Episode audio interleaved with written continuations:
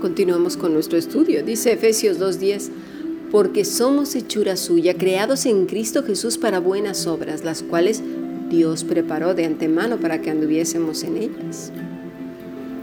Cuando funcionamos precisamente para lo que hemos sido creados, el cuerpo tiende a funcionar bien, la mente sobre todo, porque bueno, desafortunadamente vivimos en un mundo caído, el cual está sufriendo ahora sí dolores de parto.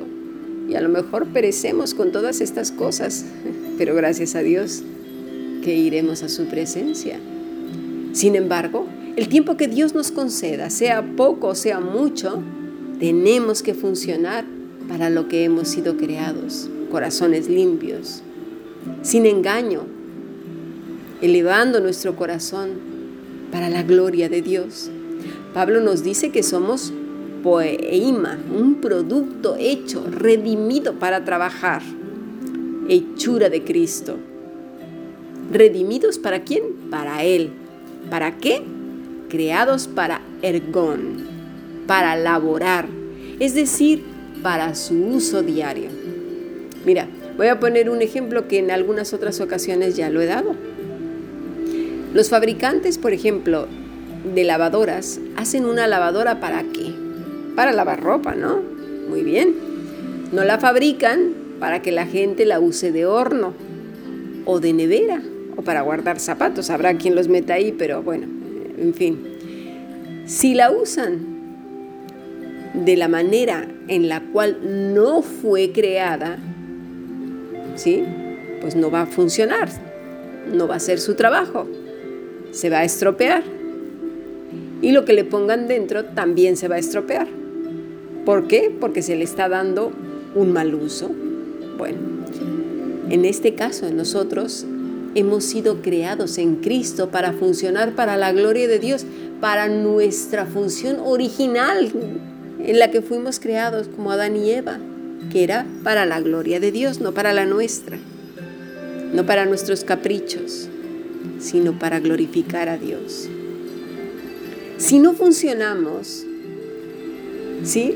Pues entonces pasa lo que pasa, no, es decir, si no funcionamos para lo que hemos sido creados, ¿Cómo? Pues entregándolo todo, vaciando el corazón, como lo hemos visto desde principios de semana, lanzando hasta el cielo cuanto ocurre, incluso los sueños, las esperanzas, las ilusiones, todo, tus metas, tu día, lo que vas a hacer, lo que no vas a hacer, todo, todo, todo, dándole gracias a Dios por todo, por lo que ha llegado, por lo que no llegó, por lo que vendrá, por lo que no vendrá, por lo que se fue todo contribuye para bien, para la gloria de Dios. Pero tenemos que irlo soltando poco a poco mientras va sucediendo. Incluso esas cosas que a veces nos causan inquietud entre que sí y entre que no, venga todo. Entonces funcionaremos bien, echando sobre Él nuestra carga y tomando la de Él, que es la paz, el gozo, la benignidad, la bondad, la templanza. Recordemos, como dice el Salmo 23, el bien y la misericordia son nuestros fieles amigos, nos siguen todos los días de nuestra vida. ¿Sí? Porque si estamos cargando y cargando el corazón con todas las cosas y ahí enquistado, más tarde o más temprano se echará a perder. Dice el Señor, que nos preparó para que anduviésemos en buenas obras. La palabra es peripateo, encaminar, conducir, proceder, como quien va pisando un sendero. Esas buenas obras es laborar, se llama, trabajar, ¿en qué? En la gloria de Dios. Es la senda del discípulo, aquel que va pisando las pisadas del Maestro. Necesitamos conocer a Jesús. ¿Acaso vimos a Jesús en cosas vanas? ¿Sí? ¿Verdad que no? Una prueba de ello es que cuando vino Satanás ahí en, en el desierto a tentarle, él cómo respondió. Estaba lleno del Espíritu Santo. No había engaño en él. No había vanidad. Su corazón estaba limpio. Tenemos un maravilloso maestro, aprendamos de él. ¿Qué es lo que no elevó? Levab, ánimo, corazón, deseo, entendimiento, inteligencia, meditación, pecho, propósito, voluntad.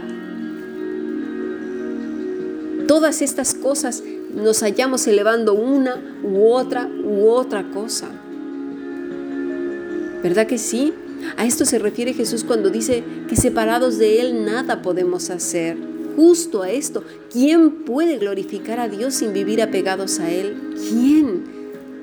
El resultado precisamente de vivir separados de Cristo, ¿sabes qué es? La religiosidad, el legalismo, la hipocresía. Ese es el resultado. Por eso salen huyendo los hijos en cuanto crecen, no quieren saber nada de nosotros, ni del cristianismo, ni de nada. Los familiares, los amigos, compañeros de trabajo nos sacan la vuelta.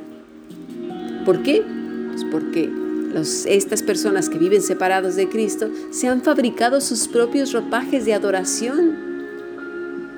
Menos Cristo. No, no, no, eso no como lo vimos esta semana, ¿no? Anulando el mandamiento del Señor para ponerse ellos primero. Aunque esos ropajes pongan una pequeña etiquetita con el nombre de Cristo, da igual. Necesitamos de Cristo todos los días. Ya vosotros estáis limpios por la palabra que os he dado permaneced en mí y yo en vosotros. Como el pámpano no puede llevar fruto por sí mismo, si no permanece en la vid, así tampoco vosotros si no permanecéis en mí. Yo soy la vid, vosotros los pámpanos. El que permanece en mí y yo en él, éste lleva mucho fruto, porque separados de mí, nada podéis hacer. Queremos cumplir el versículo 4 del Salmo 24, aprendámonos a fuego y vivamos a fuego. Juan 15, 3 al 5. Sigamos aprendiendo bendiciones.